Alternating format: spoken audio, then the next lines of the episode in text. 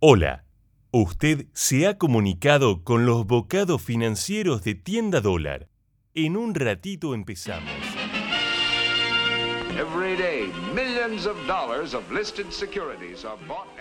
Hola, ¿qué tal? Muy buenos días, muy buenas tardes, muy buenas noches, dependiendo la hora en que nos escuchen. Este es el tercer capítulo del podcast de bocados financieros de Tienda Dólar.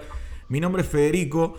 Nos, los usuarios que, nos escucharon nos informaron que teníamos que, que presentarnos quizás un poquito más. Así que yo soy Federico, tengo un pasado en el mundo logístico y ahora estoy incursionando un poco en el, en el mundo financiero. Y les presento a Ramiro, mi compañero, un tipo que sabe del mundillo. Hola a todos, un gusto saludarlos. Eh, bueno, como dijo Federico, mi background es en finanzas, eh, básicamente en, en la parte de lo que es banca privada y sector, sector financiero y mercados. ¿Vos sos un experto? No, no podría considerarme un experto, la palabra experto creo que es, es grande. eh, ¿Estás en condiciones de hacernos ganar dinero recomendándonos cosas? eh, a ver, yo me consideraría un fanático de las finanzas y una persona que intenta ayudar a que la gente no pierda poder adquisitivo. Me gustaría, prefiero definirme de esa forma más que ganar dinero. El Claro, ganar dinero depende un poco de- del riesgo que cada uno quiera tomar y de la inversión en la que uno esté invirtiendo también. Pero nunca son recomendaciones, siempre es información nada más y después cada quien la toma o la deja. Eh, bueno, veremos, veremos un poco cómo, cómo va- van evolucionando los mercados, pero sí, en general uno trata de asesorar, esa es la palabra indicada. Bien, bien. Eh, bueno, en el programa del día de hoy vamos a hablar sobre impuestos que tanto nos, aquejan en, nuestra querida República Argentina. Eh, tenemos los ingresos brutos que son eh, de la provincia, tenemos el tema del IVA que también estuvo dando vueltas porque Macri lo sacó, pero Fernández lo volvió a, poner y después tenemos el, tan querido impuesto a las ganancias. Así que para, hablar un poco de eso, tenemos del otro lado a Francisco, que es un contador con mucha experiencia. Así que le damos la bienvenida, Frank. ¿Qué tal? ¿Cómo estás? Muchas gracias, Federico. Gracias por la introducción y gracias por hacerme participar en este podcast. No, no, la, la verdad que es un placer aparte tenerte como experto y siempre es interesante para los que no sabemos de tema impuestos, solo sabemos que, que los entes reguladores nos cobran fortunas y, y sabemos que hay, eh, no sé si la palabra es trucos, pero legalidades, por supuesto, siempre moviéndonos en el ámbito legal para poder eh, resolver o, financiar algún, alguna deuda. Em, para empezar quería preguntarte, vamos a ir eh, desde lo municipal quizás hasta lo nacional. Entiendo que el, el primer impuesto que existe es este de ingresos brutos, ¿cierto? En realidad, si vamos a lo específico, también tenemos lo que son las tasas municipales, que son para empresas, que eso también tiene otro impacto muy grande en lo que es a nivel eh, jurisdiccional y también aparte los ingresos brutos. O sea, hay que tener en cuenta también lo que son las tasas municipales para las empresas, que eso también tiene un gran impacto al momento de lo que es la planificación fiscal de cada empresa. La tasa municipal es, por ejemplo, eh, si yo estoy con mi empresa en Mar del Plata, le pago a la ciudad de Mar del Plata y además le pago a la provincia de Buenos Aires. Correcto. Eh, por eso al momento de que uno quiera abrir al menos una nueva sede, hay que fijarse bien la tasa que cobra cada municipalidad, que eso varias veces muchas empresas obvian o en cierta forma no lo calculan bien para proyectar, porque las tasas municipales hoy por hoy están siendo, eh, teniendo un rol bastante importante al momento de calcular los márgenes de ganancias. Están cobrando fuerte, Eh, decís. Y que digamos, por ejemplo, tenés hoy por hoy una de las municipalidades dentro de la provincia de Buenos Aires más fuertes que está cobrando es, por ejemplo, la municipalidad de Escobar, que tiene aproximadamente un promedio del 1,2. Bien, Entonces, mientras otras municipalidades están teniendo entre el 0,8, 1 o el 0,50. Entonces hay que tenerlo Bien. en cuenta eso también. Em, Eh, Te, te quiero hacer una pregunta yendo al tema ingresos brutos, porque bueno, ingresos brutos entendemos que es el, el pago, digamos, a la, a la provincia, Tucumán, Buenos Aires, Cava, el que fuere. Eh, ¿Y cómo es el tema de, de la retención y este famoso ente llamado CIRCREV? Eh, ¿Puede ser algo al respecto? Bueno, a ver, e, el sistema CIRCREV es una manera en la cual todas las provincias se adhieren para retener a través del sistema bancario, ¿sí? para facilitar eh, lo que es la recaudación mensual. Entonces, que digamos el CIRCREV, el sistema funciona de una manera bastante perverso porque no discrimina ningún tipo de situación. Entonces vos podés entrar por ser eh, un contribuyente de alto riesgo o no haber cumplido eh, lo que es el código fiscal de cada provincia, automáticamente tu quit entra en este sistema y todos los meses, dependiendo de la cantidad de ingresos que vos tengas en la cuenta bancaria, te pueden retener. Puede ir desde el 1% al 5%. Y te hago, te, hago una pregunta. Em, ¿Esto le retiene a todos por igual? Es decir, si un amigo me paga un asado, ¿me van a retener los 300 pesos que me mandó? Si vos, por ejemplo, sos un monotributista eh, que estás dentro, de, por ejemplo, de la provincia de Buenos Aires o autónomo y estás dentro del CIRCREV por tener alto riesgo fiscal o por ser incumplidor, lo recomendable es que tratar de que los ingresos no entren en el banco, aunque un amigo o eh, un pariente te quiera pagar algún gasto que vos hiciste, no es recomendable, porque el sistema te va a retener sin importar si son ingresos tuyos o no. ¿Y, existe alguna forma? Porque en general cuando uno es usuario y le retienen porque mi amigo me mandó los 300 pesos del asado o de repente cobré dinero de una compra y venta de alguna moneda extranjera o mismo de una cuenta comitente, por ejemplo, donde invertí, enseguida me chupan ese dinero. ¿Hay forma de hacer un reclamo para, para una devolución?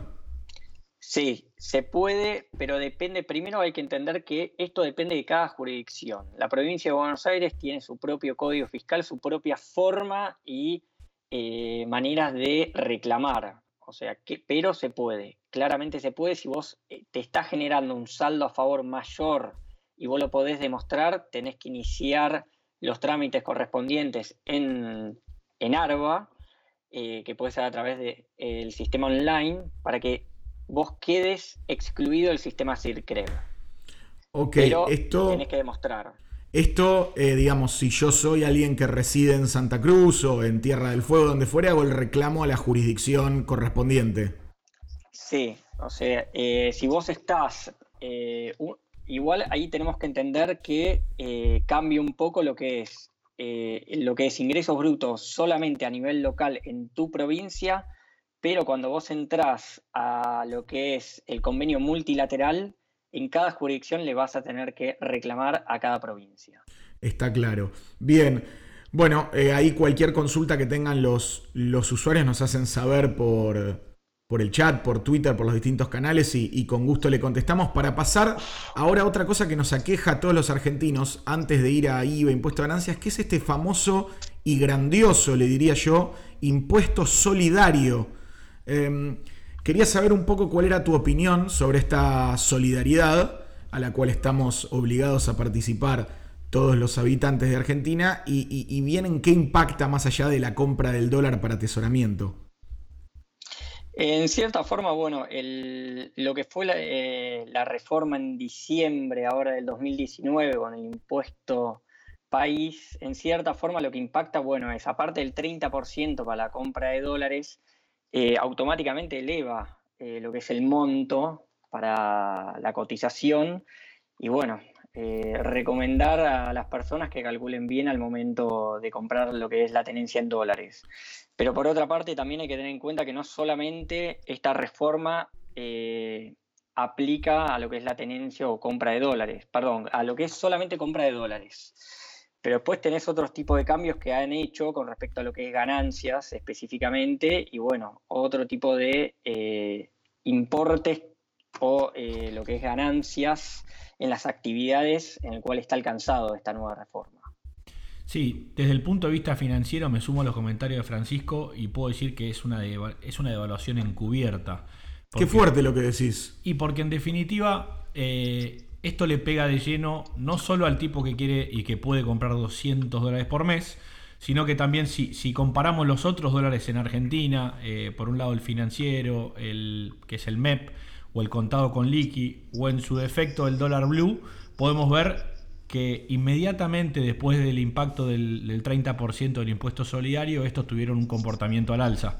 Entonces, eh, esto impactó de lleno y básicamente lo que implica es que nadie puede conseguir dólares eh, al precio mayorista y eso impacta de lleno no solo en, como devaluación encubierta, sino también de cara a la, inflación al futuro, porque hay muchos precios y muchos materiales indexados inevitablemente al dólar.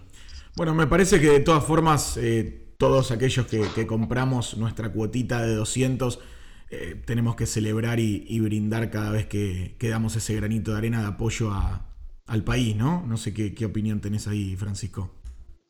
No, en mi opinión, eh, considero que, como han dicho, es una devaluación encubierta. Hoy por hoy los grandes beneficiarios son los grandes importadores, que son los únicos que pueden conseguir, digamos, a un dólar, a una cotización un poco menor a lo que es al oficial, eh, en el cual no se aplica este impuesto, dado que no están alcanzados a todo lo que es las importaciones, eh, de una manera para que el gobierno pueda mantener un poco más la inflación, sino, como sabemos acá en Argentina, gran parte de lo que es eh, la economía nuestra está dolarizada pero en mi opinión no, coincido con el gobierno que restringir la, demanda eh, y la oferta sea una buena manera de poder controlar la inflación. Digamos que el problema es mucho más macroeconómico y con una solución al 30% de las pocas personas que pueden comprar dólares no creo que sea la solución, porque hoy por hoy se están volcando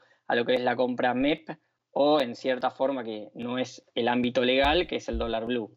Sí, no, no, no hablemos de ese, que ese no, no, no es bienvenido en, el ámbito, en el ámbito legal.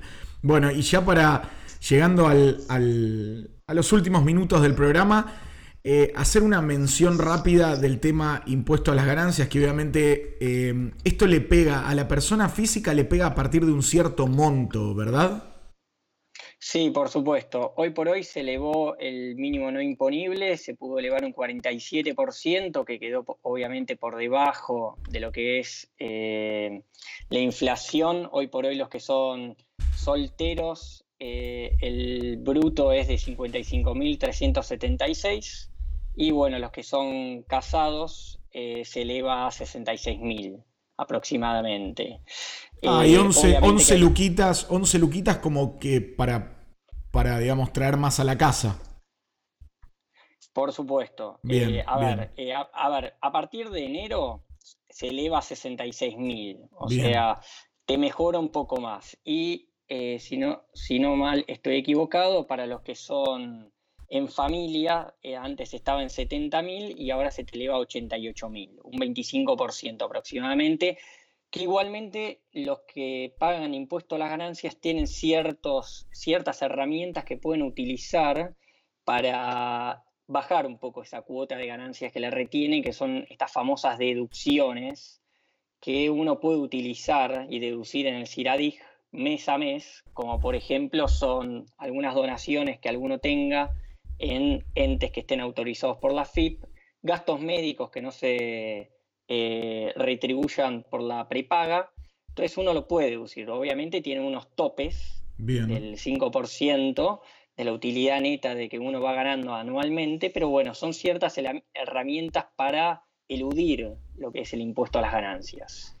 Y está permitido, obviamente. Eh, ahora, yo tengo una pregunta. Entendiendo que ahora el monto es 55,376. Si yo gano 55,377, ¿Ese 35% le aplica al peso o me está aplicando al salario? No, a ver, veamos, vamos por partes. Eh, lo que es, eh, igual a partir de enero eh, se eleva un poco más. son 55 netos, 300. Por el cual, si vos te excedes, si vos te excedes, no es que por ese peso vas a tributar el 35%. Según el artículo 90 hay una escala que a medida que vos vas ganando, te va aumentando esa carga tributaria en los que están específicamente en relación de dependencia. Entonces, eh, no, es, no es cierto que solamente por cada excedente vamos a tributar el 35, sino es una tabla que va a ir siendo progresivamente en lo que es la retención. Por eso el impuesto a la ganancia se considera que es un impuesto progresivo. Ok, ok, bien. Y ya para terminar, te hago la última, que es el impuesto a las ganancias en relación a empresas. Eso es, digamos, el, 35 básicamente de lo que queda neto después de deducirle costos y ingresos brutos y todo eso. Sí, a ver, vamos por partes. Primero, eh, hoy hasta el 2019 y para el 2020 era, según la reforma del 2017, era un 30% y para el 2020 iba a ser un 25%, pero la nueva ley solidaria lo frena, por el cual las empresas tienen que considerar que el 2020 va a ser del 30%. Entonces sí hay que tener en cuenta que también está el ajuste por inflación, que uno cuando cierra el próximo año, o, están cerrando ahora el 31 de diciembre, tienen que considerar bien el tema del ajuste por inflación, de cuánto es lo que va a quedar a tributar por el, por el 30%. Ok, ok, bien. Bueno, eh, llegamos al final del programa. No sé, Ramiro, si tenés alguna preguntita corta también para, aprovechar la oportunidad. Eh, no, básicamente creo que estuvo muy claro. Creo que es importante para todo, para todo el mundo en sus finanzas personales entender bien cuáles son los impuestos que debe pagar para no estar en falta y cuáles son eh, básicamente las oportunidades que tiene para descontar alguno de estos impuestos de todo este infierno fiscal que, tenemos. Nos faltó uno más y te lo pregunto si tenés una respuesta en 25 segundos. El tema renta financiera, ¿eso quedó muerto? ¿Sigue vivo? ¿Aplica plazo fijo? ¿Aplica acción? Tengo entendido, si es que está reglamentado ya, eso queda muerto, lo que es la, hacia la renta financiera para que puedan las personas introducir su dinero en todo lo que es el mercado financiero hoy por hoy. Sí, en eso eh, me complemento ahí. Sé que eh, las inversiones en pesos no van a tributar y eso es positivo, sobre todo teniendo en cuenta la baja de tasas y los niveles de inflación actual. Eh, para lo que es los instrumentos en dólares, se mantiene el porcentaje de tributación. Bien. Bueno, gracias Ramiro por este aporte final. Ha sido un rico bocadillo. Con lo cual llegamos al final del programa. Te agradecemos, Fran, por, por este tiempo y bueno, seguramente en el futuro te, volvamos a molestar. Muchas gracias. Muchísimas gracias, Federico y Ramiro. Un saludo muy grande. Abrazo grande. Un saludo. Chau, chau. y este es, el, este es el final entonces del programa y los esperamos en el próximo capítulo.